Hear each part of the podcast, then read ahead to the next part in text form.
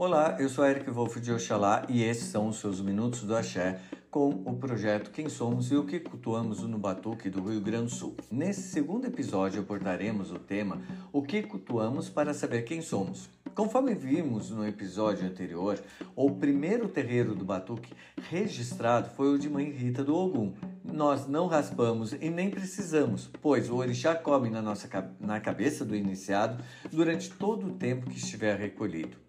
Possivelmente o batuque teve, na sua origem, cada sacerdote cuidava do orixá a que ele foi iniciado. Com o tempo, esses sacerdotes foram trocando os fundamentos e conhecimentos e as famílias de determinados orixás foram passando os fundamentos de seus orixás para outras.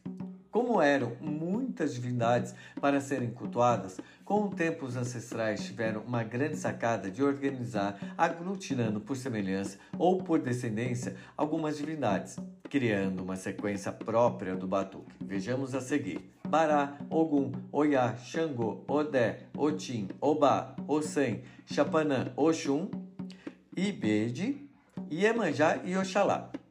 Neste momento, observamos que o culto gira em torno de orixás, que são divindades de origem iorubá.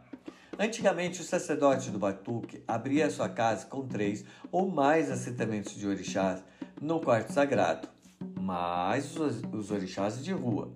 Porém, hoje em dia, algumas famílias adotaram o conceito de que só se abre uma casa se tiver todos os orixás citados nesse episódio.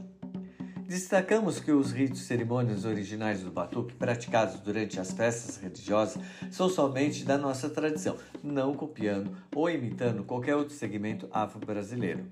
E por hoje ficaremos por aqui. Até a próxima sexta-feira, nos Minutos de Axé, com o tema do próximo episódio: o sacerdócio e o tabu da ocupação. O nosso WhatsApp 51 21 11 7517. Até a próxima.